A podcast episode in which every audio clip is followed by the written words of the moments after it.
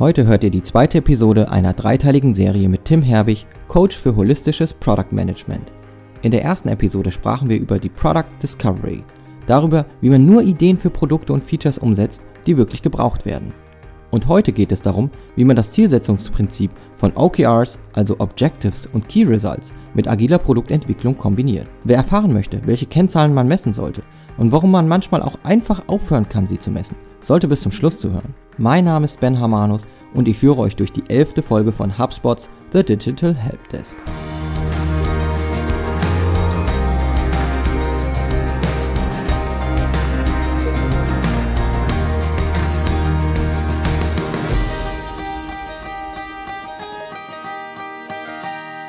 Wir haben in der letzten Folge über Product Discovery gesprochen und widmen uns jetzt noch ein bis zwei weiteren Themen in den nächsten zwei Folgen. Erstmal herzlich willkommen, dass du wieder mit dabei bist. Hi, schön, dass, dass du mich wieder reingelassen hast. Nach der ersten Episode, ja. ja, Aber hast du kurz überlegt nochmal, ne? Ja, Nein. Nein. Hätte ich auch gemacht. Natürlich nicht. Ja.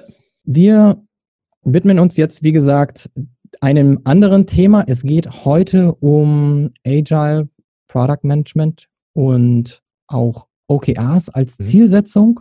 Auch etwas, was sicherlich nicht ganz unbekannt ist, aber wir setzen das jetzt nochmal in Kontext zu den jetzigen Zeiten und wie man das eben einsetzen kann, um wirklich auch mit Blick auf Unternehmensziele in den einzelnen Teams auch mhm. an Dingen zu arbeiten, die wirklich dann auch auf größere Ziele einzahlen. Also auch ein bisschen für Alignment sorgen, für Klarheit, Transparenz, nehme ich an, ist da auch ganz wichtig. Tim, Vielleicht fangen wir damit an, dass du uns ganz kurz sagst, OKRs, Objectives und Key Results. Erklär uns mal ganz kurz, was damit gemeint ist mit dieser Zielsetzungsmethode. Ja. Okay. Ähm, also äh, im ganzen Kern, so Mini, Mini äh, hier ist quasi das äh, OKR, wurden, äh, ich glaube, grob in den 70ern erfunden sozusagen. Es wird häufig Andy Grove zugeschrieben, dem, dem ehemaligen CEO von Intel, der das damals benutzt hat, um einen großen Pivot in der Firma herbeizuführen, hin zu den Semikonduktoren, die sie heute herstellen. Wurde dann sehr stark popularisiert von, von einer VC-Firma in Silicon Valley, Kleiner Perkins, unter anderem von John Durr, die man vielleicht schon mal gehört hat der das System aufgegriffen hat und in viele, viele frische oder junge Startups mit reingetragen hat damals. Unter anderem in ein gewisses Startup namens Google, das damals in den ersten Tagen seine Prioritäten äh, priorisiert hat. Und äh, das ist so ein bisschen das, was häufig auch so groß mitschwingt. So, okay, ah, ist das Google-Zielsystem und es wird oft verkauft als lerne, lerne Firmen zu managen, wie Google es tut und nutze OKR. Das ist ein bisschen mehr nu äh, nuancierter, die, die Diskussion. Das kommen wir sicherlich gleich drauf. Aber im ganzen Kern beschreibt OKR quasi äh, ein, ein Zielsystem, das ein Ziel aus zwei Faktoren besteht, aus einem qualitativ inspirierenden Teil und einem quantitativ messbaren Teil.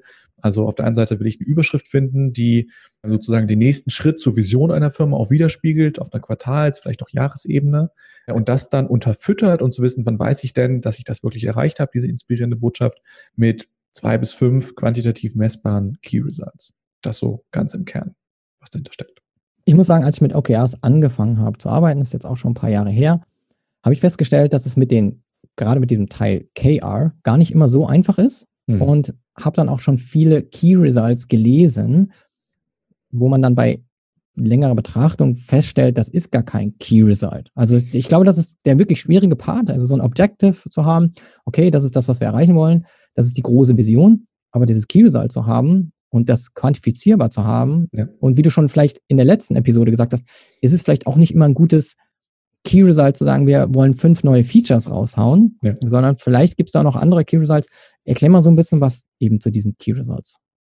Also natürlich am Ende, mir ist es wichtig auch zu sagen, dass, also es gibt jetzt es gibt keine OKR-Universität, oder vielleicht hat das irgendein Berater mittlerweile sich schon ausgedacht, aber es gibt halt nicht dieses eine richtig und falsch. So, es gibt gewisse Methoden, wie man es hört, wie es in Google macht, wie es andere Firmen machen. Es gibt auch viele Firmen, die es mittlerweile einsetzen. Also es gibt nicht dieses richtig und falsch. Ich glaube jetzt gerade auch im Kontext aber von, von Produktteams, was so mein Background auch ist, ist halt auch zu sagen, naja, Produktteams haben ja häufig schon Methoden, um ihre eigentlichen, ihre Tasks zu priorisieren und zu, zu abzuwickeln und zu organisieren, wie Scrum Sprints oder Kanban Boards. Und wenn ich so ein Setup schon habe, dann ist natürlich ein Zielsystem, wo einfach nur drin steht, mach dies, mach jenes, mach, mach das, nicht wirklich komplementär oder ist wenig, ergänzt das wenig und hilft den Teams eigentlich nicht dabei, wirklich ein Problem zu lösen. Sondern halt wirklich zu sagen, okay, wie kann ich denn in den Key Results ausdrücken, wie Erfolg aussieht für dieses Team. Und nicht in Form eines Features, sondern im Sinne von vielleicht veränderten Nutzerverhalten, veränderten Businessmetriken. Vielleicht habe ich auch mal einen Milestone drinne, dass ich was erledigen will. Aber grundsätzlich sollte man auch probieren zu sagen, kann ich diese Ziele auch fortlaufend messen? Am Ende des Tages kann ich wirklich jede Woche oder alle zwei Wochen auch neu bewerten, wo ich denn stehe in Anblick auf diese Zielerreichung und auf der anderen Seite eben auch sage, kann ich diese Key Results auch ausbalanciert gestalten. Also steht da auf einer Seite drin, vielleicht fairerweise, okay, es geht um Revenue, vielleicht geht es auch um technische Performance, was Ladezeiten angeht, kann ich aber auch Dinge wie Nutzerzufriedenheit oder Produktqualität dort mit einfließen lassen, damit ein Team auch eben ermutigt wird, wenn dann wirklich der Freiraum gegeben werden sollte, neue Lösungen sich auszudenken, dass sich das Team, Management, die Firma sicher sein kann, es werden immer alle Aspekte dieses Produkts auch beleuchtet. Und am Ende des Tages ist, ist, ist was Teams machen, was Produkte, wie Produkte gebaut werden, ist nur ein Abbild davon, wie Ziele für dieses Team definiert wurden und wie eben Erfolg in einer Firma gemessen wird. Du hast schon gesagt, dass OKRs nicht überall gleich funktionieren. Ja. Ich habe auch die Erfahrung gemacht, dass ich in meiner Zeit damals noch bei Unbounce, kanadischem Startup, irgendwann schon mhm. Richtung Scale-Up, wir mit OKRs gearbeitet haben, dann hat man irgendwann das Gefühl, man hat da jetzt so ein Dreivierteljahr mit OKRs gearbeitet, vielleicht auch ein Jahr und dann das Gefühl hat, jetzt hat das Unternehmen diesen Flow gefunden. Jetzt funktioniert es, jedes OKR-Meeting wird auch besser. Das hat echt gedauert, muss ja. ich schon ein bisschen sagen. Dann wechselt man den Arbeitgeber, dann arbeitet man nochmal mit OKRs. Mhm. Und ganz ehrlich, ich hatte das Gefühl, ich fange nochmal ein bisschen von vorne an. Du hast es mhm. jetzt schon gesagt, es gibt keine OKR-Universität und vielleicht hat sie jemand schon erfunden. aber es gibt eben nicht immer diese eine Schablone. Und ja. Äh, ja, es ist nicht dieses Allheilmittel aus dem Silicon Valley oder ja, es ist diese Google-Methode, wie sie oft ähm, genannt wird, obwohl das nicht ganz stimmt, dass man die Schablone drüber legt und sagt, jetzt kann ich das auch so wie die. Sondern es ist ein Lernprozess, sagst du. Und hast du da vielleicht auch mal ein Beispiel dafür, wie sich so OKRs unterscheiden können von Unternehmen zu Unternehmen? Also eine Sache, die ich, wo ich immer gerne auch Credit gebe an der Stelle, ist, ich habe äh, für den Hintergrund, ich habe den, den großen unfairen Vorteil, dass ich, äh, dass meine Partnerin OKR-Coachin ist.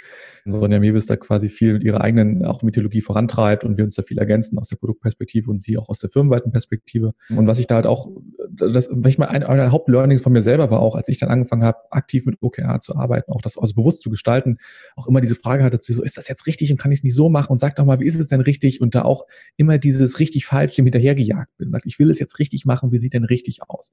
Und diese Geduld aber zu haben, wie du schon auch so super schön beschrieben hast, dass es Quartal für Quartal sich entwickeln wird und man erst rückwirkend merkt, ah ja, es ist doch okay, das auch zu verändern und weiterzuentwickeln. Und nichts muss perfekt sein. Und wenn OKR scheiße definiert ist, dann ändert man es halt mit dem Quartal, weil wenn es scheiße ist, muss man nicht dran festhalten und einfach starr drauf loslaufen. So, und diese Flexibilität und Freiheit sich auch zu gönnen, ist etwas, was natürlich, und das geht mir genauso, wenn man mit einer neuen Methode, einem neuen Framework arbeitet, will man es gerne by the book machen und sagen, so wie es richtig ist und erst dann versuchen zu iterieren. Und das ist eben bei OKR so schwierig, sondern selbst dieser Startpunkt, dieses by the book, muss ein Team, muss eine Firma auch vergleichsweise individuell für sich erstmal festlegen und von da aus weiter iterieren, was den Start häufig ein bisschen schwieriger macht. Und es gibt so drei große Richtungen, Sonja das auch zum, oft, oft kommuniziert ist, zu sagen, es gibt einmal zu sagen, du kannst OKR machen, die sind vielleicht ein bisschen Output-fokussierter, zu sagen, okay, vielleicht schreibst du wirklich Tasks oder Aufgaben rein und lässt den Teams wenig Spielraum, die Ziele wirklich mit eigenem Leben zu füllen. Das ist ja so das eine. Eine zweite Ausprägung ist, mehr in die Richtung Outcome zu gehen, also wirklich, wirklich diese die Ziele an Verhaltensänderungen auszurichten und zu sagen, was ist danach anders, somit die, damit die Teams noch ein bisschen mehr Freiraum kriegen. Okay, ich will, dass die Nutzer den Checkout äh, 50 Prozent schneller abschließen. Da gibt's 300 Ideen und ich entscheide selber, welche davon am Erfolgs erfolgsversprechendsten ist. Und die, sag ich mal, die, nicht die Endstufe, aber noch eine noch Weiterentwicklung wäre natürlich noch autonomer zu arbeiten und zu sagen, ey, OKR werden gar nicht mehr auf Firmenebene definiert und werden auch nicht mehr top-down, also nicht mehr auf Management-Ebene vorgegeben, sondern jedes Team wird empowered, individuell OKR selber zu definieren, an, rein anhand der Firmenstrategie. Da wirklich zu sagen, die, äh, die, die Geschäftsführer auf der, oder auf C-Level gibt es vielleicht nochmal so ein Veto oder so ein Check-in, aber grundsätzlich sind die Teams aufgefordert, ihren OKR-Prozess selbstständig und autonom zu managen. Und auch das ist am Ende sagen, also ganz rechts bei autonom quasi einzusteigen, ist sicherlich eine große Challenge und es ist auch okay, vielleicht nicht Auto, das zur Autonomie einzusetzen, sondern was auch immer die Firma halt braucht, als das Hauptkriterium anzulegen, wenn OKR designt und eingesetzt werden. Also auch hier merken wir wieder Chefsache. Das heißt, OKRs können natürlich nur sehr gut funktionieren, wenn das Team zumindest verstanden hat, was die große Unternehmensstrategie gerade ist. Das okay. heißt, auch jetzt, wo sich vielleicht Strategien schneller mal ändern können oder gerade vielleicht die Strategie angepasst wird, ist es wichtig, dass auch wenn jetzt nicht wirklich durch die Company hindurch überall OKR als Format genutzt wird, vielleicht auch nicht das Top-Management OKRs für sich nutzt, aber zumindest sollte eine Vision und eine Ausrichtung stehen, damit ein Team überhaupt für sich feststellen kann, wir richten uns da an dieser Richtung aus. Genau. Die Frage, die ich dazu hätte, jetzt setzen wir uns eben Key Results, wir haben jetzt ein Objective, eine große Vision oder eine, ein Objective. Brecht das doch mal ganz kurz ein bisschen runter. Wie viele Objectives sollte ich haben? Wie viele Key Results? Und wie kann ich es verhindern, dass es am Ende mein Task Management ist? Da kann ich jetzt Gott sei Dank meine Lieblingsproduktmanagement-Antwort rausholen. It depends. Auch hier, es gibt gar nicht so sehr die, die eine Variante. Am Ende, es hängt natürlich viel davon ab, so wir zurück zu diesem Punkt, warum will ich als Firma OKR benutzen? Was will ich erreichen? Geht es mir darum, mehr Fokus herzustellen? Will ich Autonomie herstellen? Will ich Mitbestimmung machen? Es sind verschiedene Ausgangspunkte. Meine persönliche Meinung, und die ist jetzt nicht quasi aus der, aus der OKR-methodologischen Perspektive äh, alle umfassen, sondern ich denke es halt von der Rationalität, wenn ich drauf gucke und sage, okay, wenn du als Firma OKR einsetzt, weil du mehr Fokus und Priorisierung herstellen willst und ein Team hat aber acht OKR im Quartal, passt schon mal irgendwas nicht zusammen. Weil Prioritäten können, du kannst nicht acht gleichberechtigte Prioritäten in einem Quartal durchführen, gerade je nach Teamgröße. Von daher denke ich auf jeden Fall, also mir ging es persönlich auch so, mit weniger OKR, also die Versuchung ist groß, im Prinzip alle Ziele, die ich bis jetzt schon habe, einfach nur ein OKR umzuschreiben, damit ich ja sicher bin, dass auch nichts vergessen wird, dass alles gleich passiert. Das führt halt dazu, was ich auch, wo es einen schönen Artikel gibt, wo es darum geht, dass Teams alle KPIs, die sie haben, in verschiedene OKRs implementieren und sagen, damit alles gemessen wird und alles sichergestellt wird und nichts runterfällt. Und was dabei aber vergessen wird, ist quasi, dass OKR eigentlich zum Ziel hat, die wichtigsten Sachen abzudecken. OKR sollten, oder das ist gefährlich, habe ich auch gemerkt, wenn du versuchst, alles mit OKR abzudecken, hast du halt wirklich fünf bis acht OKR und kommst eigentlich beim Thema Priorisierung und Fokus nicht weiter. Sondern was sind die wichtigen Sachen? Und wenn man mal, guck dir meinetwegen an, wenn du deine täglichen Aufgaben zu einem OKR zuordnen würdest und sagst, ey, also mindestens 60 Prozent der täglichen Aufgaben sollten noch auf die wichtigsten Ziele einzahlen. wenn das nicht passt, sind es nicht die wichtigsten Ziele. Oder ihr müsst einfach mal umpriorisieren. Also dieses Thema zu sagen, weniger ist mehr. Ich würde sagen, man kann, glaube ich, als Team auch sogar super mit einem OKR anfangen pro Quartal oder vielleicht sogar zwei. Und wirklich mal erstmal zu üben. Ist das denn das richtige OKR? Ist das die richtige Flughöhe? Sind die richtigen Aspekte drinne? Hilft uns das wirklich beim Thema Prio und Fokus? Und auf der Gegenseite gibt es natürlich genauso, wie sich die Anzahl der OKR quasi exponentiell erweitert, gibt es auch Firmen, die sagen halt, okay, ein Objective, aber dann irgendwie 20 Key Results drinne. Meine persönliche Meinung ist, sagen, okay, also irgendwas zwischen zwei bis fünf Key Results ist vielleicht so gesund. So, also weil alles andere wird dann, zahlt er nicht mehr auf dieses Objective ein und das Objective ist eigentlich eine verkappte Strategie, weil es halt so riesig ist. Also irgendwas in der Richtung. Lieber mit weniger OKR anfangen und auf der, auf der Key Result Ebene mit, mit, vielleicht mit zwei bis fünf unterwegs zu bleiben.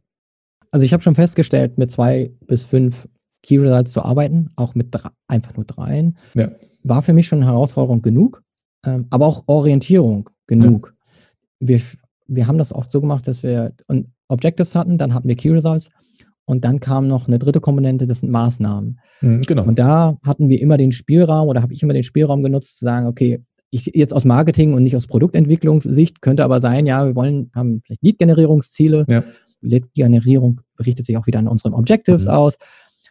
Aber ich sage jetzt nicht, wir produzieren drei E-Books, ja. sondern das ist eine Maßnahme. Und genau. eine Maßnahme kann auch sein, oder wir können dann auch die Maßnahmen alle angucken, die zehn, die wir uns überlegt hatten und sagen, ja, aber wir haben festgestellt, das eine läuft schon sehr gut. Das Webinar mhm. ist doch eine viel bessere Maßnahme. Also mhm. streichen mhm. wir alle E-Books. Und dann tauchen die ja in den Results auch nicht auf und sind auch nichts, was ich verfehlt habe als Team. Genau. Von daher sollte man bei den, haben wir sowas immer in die Maßnahmen geschoben und gesagt, okay, dieses Quantitative, was wir auch beliebig tauschen können, um das Ziel zu erfüllen, das kann man dann auch wegnehmen. Wie ist es denn bei Produkten? Wie funktioniert das da mit den Maßnahmen? Das ist, äh, das ist ähnlich eigentlich. Also super, dass du es ansprichst, weil das natürlich auch was, gerade wenn du sagst, du schaffst es vielleicht, outcome-orientierte OKR zu definieren und ein Team steht auf einmal da mit einem Ziel, das heißt, erhöhe Nutzerzufriedenheit, NPS-Score, wenn ich die Metrik scheiße finde, NPS-Score um X. Dann sagst du, okay, aber was mache ich denn jetzt? So wie, ne, so wie, wie, ich weiß jetzt, wie erfolgreich ist, was mache ich denn jetzt? Und genau dieses Ding von, diverseste Namen, Epic Breakdown, Project Selection, Maßnahmenplanung, irgendwas brauchst du noch als Follow-up-Meeting. Und das, was den Vergleich ich ganz hier ist, im Scrum-Prozess, im wirklich taktischen Umsetzen, gibt es auch in manchen Mythologien ein Sprint Planning 1 und ein Sprint Planning 2. Und im Sprint Planning 1 wird gemeinsam definiert, welche Stories gehen denn in den nächsten Sprint? Was ist denn die Priorität? Was tun wir? Und dann kümmert sich, und das ist was, da bin ich zum Beispiel als Produktmanager auch immer aus dem Raum gegangen, Sprint Planning 2, wo das Development Team und mit dem Designer zusammen die Tasks runtergebrochen an. Was sind wirklich die Schritte? Was sind wirklich die Handlungen, die wir jetzt in den nächsten zwei Wochen tun müssen? Und so ein bisschen ähnlich kann man sich das hier auch vorstellen, nur auf einer höheren Ebene eben. Ich habe die Prioritäten in Form von Key Results festgelegt und dann als operatives Team, was wirklich die Arbeit macht, überlege ich mir aber, was mache ich denn jetzt dafür? Und ich werbe dafür, dass man ja eigentlich hier zwei, so auf zweigeteilt denken sollte. Auf der einen Seite sollte ich überlegen, okay, idealerweise, wir haben im vorherigen Podcast drüber gesprochen, habe ich, mache ich fortlaufend Product Discovery und validiere Lösungen. Und ich habe vielleicht zu Beginn eines Quartals auch, ich weiß, folgende drei Lösungen haben wir eine hohe Confidence, ein hohes Vertrauen, dass die auf dieses Problem einzahlen. Weil die Strategie war vorher schon klar, wir sind in die richtige Richtung gelaufen und wir fokussieren uns in diesem Quartal jetzt drauf, diese Lösung umzusetzen. Dann haben wir gesagt, okay, diese Epics, die haben wir validiert, die Lösungen, wir wissen, dass die funktionieren werden. Wir werden uns darauf fokussieren, die umzusetzen und machen dann, machst dann halt, fängst an, das in User Stories runterzubrechen, priorisierst dein Backlog, bestückst das Backlog und deliverst. Und auf der anderen Seite sagst du halt, okay, es gibt auch Themen, vorausschauend gedacht, wo wir noch nicht wissen, wie der Lösungsraum aussieht, auch gar nicht den Problemraum wirklich verstanden haben. Und dann du auch, sagst, ich setze mir vielleicht auch sogar Ziele für Product Discovery. Ich sage also, okay, welche Product Discovery Themen möchte oder muss ich denn dieses Quartal voranbringen und messe den fortlaufenden, den, Fortschritt. Das sind so die beiden Sachen, die ich in so einem Epic Breakdown sozusagen ermutige zu sagen. Auf der Delivery-Seite gucken, idealerweise informiert durch vorherige Product Discovery Missionen, Mandate und auf der anderen Seite vorauszuschauen, welche Discovery-Richtungen gehe ich denn als nächstes an. Jetzt haben wir uns sehr viel mit den OKRs auseinandergesetzt und vielleicht mag das für den einen oder anderen Zuhörer zu sehr so klingen, als würde man alles extrem durchplanen. Und gleichzeitig reden wir ja heute über Agilität und wollen agil sein. Wie passen denn die zwei Dinge überhaupt zusammen, dass man sagt, okay, wir haben OKR als Framework, um uns Ziele zu setzen, was uns ja auch ein bisschen, bisschen einschnürt. Und wie kriegen wir es aber gleichzeitig hin, agile Routinen und Prozesse für Roadmap und Sprintplanung zu haben? Ich würde sagen, ich, ich hoffe, vielleicht kommt, ich weiß nicht, ob es raus, lass es drin, aber ich glaube, ich finde das Wort einschnüren auf jeden Fall ist gefährlich. Ne? Ich würde sagen, halt Orientierung und Fokus gibt. Ne? Und ich glaube, wenn jemand das als Einschnüren empfindet, wäre meine Hypothese, dass vorher einfach sehr, sehr unfokussiert und sehr viel Wildwuchs gearbeitet wurde. Wenn man plötzlich nicht mehr einfach mal eine Idee hochbringen kann und die einfach mal macht. Weil du dann eine Diskussion hast, okay, wir gucken jede Woche, worüber wir unseren OKR zählen. Wir besprechen jede Woche, was machen wir denn jetzt diese Woche? Und ich glaube, die, die Agilität geht nicht verloren, weil du eben die wirkliche Planung, was tue ich jetzt, was sind die wirklichen Tasks und die Schritte dazu, die kannst du immer noch jede Woche oder alle zwei Wochen neu diskutieren und neu planen, solange sie aufs Ziel einzahlen. Du hast halt ein hoffentlich gemeinsames Verständnis davon, ob, woran du bewertest, ob du diese Idee jetzt umsetzt oder nicht. Ein wichtiger Punkt ist aber trotzdem natürlich der, dass viele agile Produktteams ja schon bestehende Prozesse haben mit Scrum, Meetings, Sprint Plannings, Retrospektiven und Reviews. Und dass da natürlich der Eindruck entstehen kann, es ist jetzt noch ein Parallelschattenprozess, der oben drauf gesetzt wird. Eine der großen Schlüsselstellen daher ist für, für agile Produktteams, OKR bestmöglich in die bestehenden Routinen zu integrieren. Das ist was, wofür ich auf jeden Fall werbe, zu sagen, okay, statt vielleicht brauchst du nicht ein OKR-Check-in und ein Sprint-Planning, sondern mach doch den OKR-Check-in in deinem Sprint-Planning und benutze deine OKR, um zu bewerten, welche Stories kommen in den nächsten Sprint rein. Und wenn du eine Sprint-Review machst, dann red nicht nur über die Sachen, die im Sprint geschippt wurden, den Output, sondern red auch drüber, wo stehst du in Bezug auf die Zielerreichung deiner OKR. Und kannst das kannst du im Daily machen, in der Retrospektive genauso. Und du musst natürlich, wir hatten das auch angesprochen, was natürlich nicht mehr funktioniert, wenn du quasi outcome-orientierte OKR hast, die wirklich auf Ziele einzahlen, passt das nicht mehr so gut mit Feature-Roadmaps zusammen, die am Anfang des Quartals verlangen, dass du sagst, wann ein Feature released wird auf den Tag genau. Also du musst halt mit anderen Mechanismen arbeiten. Du hast noch eher eine Roadmap, die dir eher themenbasiert die groben strategischen Prioritäten abgibt und dann hast du vielleicht nochmal einen kleinen, kleinen Release-Plan am Ende des Tages, der die Sachen runterbricht. Aber für Produktteams ist es wichtig, die Sachen ins Alltägliche, in die Routinen, die bestehenden Routinen zu integrieren, auch in die bestehenden Tools. Zum Beispiel mein Lieblings, Lieblings-Hack, äh, was immer mega geholfen hat, ist zu sagen, sich auch zu zwingen, quasi Jira, in Jira User Stories OKR zuzuordnen und so mal sicherzustellen, ey, so der ganzen Tasks, die wir machen, womit wir uns so abstrampeln zwei Wochen lang, zahlen die eigentlich auf die richtigen Dinge ein? Oder arbeiten wir zu 90 Prozent an Tasks, die gar nicht auf unsere Prioritäten einzahlen? Das heißt, hier promotest du auch nochmal ganz deutlich, das ist hier alles nicht als Korsett zu verstehen, ja, die OKRs, sondern man hat eigentlich eher das Ziel, flexibel zu bleiben. Man muss sich bei den Objectives, also bei den höheren Visionen, bei den Zielausrichtungen, was will ich am Ende des Tages eigentlich erreichen, da sollte man sich unternehmensweit bestenfalls einig sein und dann kann man aber auch mal flexibel auch mit den Key Results umgehen oder nur mit den Maßnahmen? Ich würde sagen, auch mit den Maßnahmen primär. Also natürlich, ich hatte es vorhin gesagt, also wenn du halt unterwegs feststellst, ey, das Key Result macht einfach keinen Sinn. Wir haben uns das falsche Key Result ausgesucht, dann würde ich auch dafür werben, dann justiert es doch oder lass es weg oder hör auf es zu messen und halt nicht dogmatisch daran fest, sagen, ey, wir haben es uns aber aufgeschrieben, wir müssen das messen. Wenn du merkst, es macht keinen Sinn, dann änder es halt oder mach es weg. Grundsätzlich ist aber das Ziel zu sagen, dass du eigentlich nicht so oft, auf, zumindest sagen wir mal im Quartalszyklus, an den Key Results rumdrehst, sondern diese Flexibilität und diesen Freiraum, den willst du auf dem taktischen, auf der taktischen Ebene bei den Maßnahmen wirklich haben. Und das zwingt dich natürlich dazu, dass du auch entsprechend ich sag mal, pragmatisch halt sein muss mit deinen Maßnahmen. Weil wenn du, wenn du eine neue Idee hast für ein Feature und bis diese Idee live ist und auch eine Wirkung erzielt hat, dauert es nun mal eine gewisse Zeit. Und du musst jetzt also, wenn du trotzdem noch eine Chance haben willst, auf das Key Result einzuzahlen, natürlich entsprechend schnell agieren, um eine Lösung oder eine neue Idee an den Start zu bringen. So, jetzt haben wir uns umfassend den Themen OKRs, Agilität gewidmet. Hoffentlich ein bisschen da auch den Schleier lüften können, sodass Unternehmen verstehen, dass es definitiv etwas ist, das Ihnen jetzt momentan sehr helfen kann, um in die richtige Richtung zu arbeiten und dabei auch agil zu bleiben. Wenn das jetzt Gefallen gefunden hat da draußen, was du gerade heute uns mitgeteilt hast, wie könnten die Zuhörer morgen vielleicht sogar schon damit anfangen, in OKRs zu denken und sich agil vorzubewegen? Da würde ich auf jeden Fall, äh, ich würde, glaube ich, einfach am Ende auf, auf, auf, zwei Ressourcen verweisen, ehrlich gesagt, die den Leuten das noch viel äh, konkreter machen können. Auf der einen Seite, wenn man ein konkretes, wenn man ein Produktteam ist, ein agiles Produktteam in bestehenden Methoden schon arbeitet und sagt, okay, wie kann ich OKR hier einen Platz finden lassen, habe ich eine große Ressource bei mir auf der Website, können wir gerne verlinken, wahrscheinlich an den Show Notes, nehme ich ja. an, ähm, wo Leute hingehen. Und ansonsten habe ich für quasi alle, die sagen, okay, ich will breiter auf OKR-Ebene gucken, äh, empfehle ich immer sehr gerne die, die, die Ressourcenseite meiner Partnerin Sonja Mewis, die viele Worksheets auch hat und Templates äh, hat zu dem Thema OKR, wie kann man OKR loslegen, wie kann man Workshops designen. Äh, ich schreibe auch gerade ein Buch zusammen mit Natalia Hellesöhe rund um das Thema OKR in Firmen. Auch super hilfreiche Ressourcen, äh, die ich schon mal sagen kann, die genau für diesen Einstieg und wie kann ich diesen individuellen Ansatz, über den wir auch so viel gesprochen haben, wirklich eigentlich leben und umsetzen. Also wenn ihr mehr erfahren wollt und auch kurzfristig noch mehr Wissen braucht, dann folgt bitte Tim auf LinkedIn. Er teilt immer sehr, sehr viel Wissen auch über LinkedIn in Videos, in Posts. Hat auch sehr interessante Artikel und so weiter. Ansonsten auf der Webseite herbig.co, ganz wichtig, co, nicht .com, herbig.co, das haben wir in der letzten Episode auch schon hervorgehoben und werden wir in der nächsten nochmal hervorheben. Kannst du uns bitte nochmal ganz kurz von deiner Partnerin die URL hier auch nochmal nennen? Klar, das ist äh, am besten okr.beautifulfuture.de. Ist so die Haupt-OKR, also Einstiegsseite rund um OKR-Ressourcen.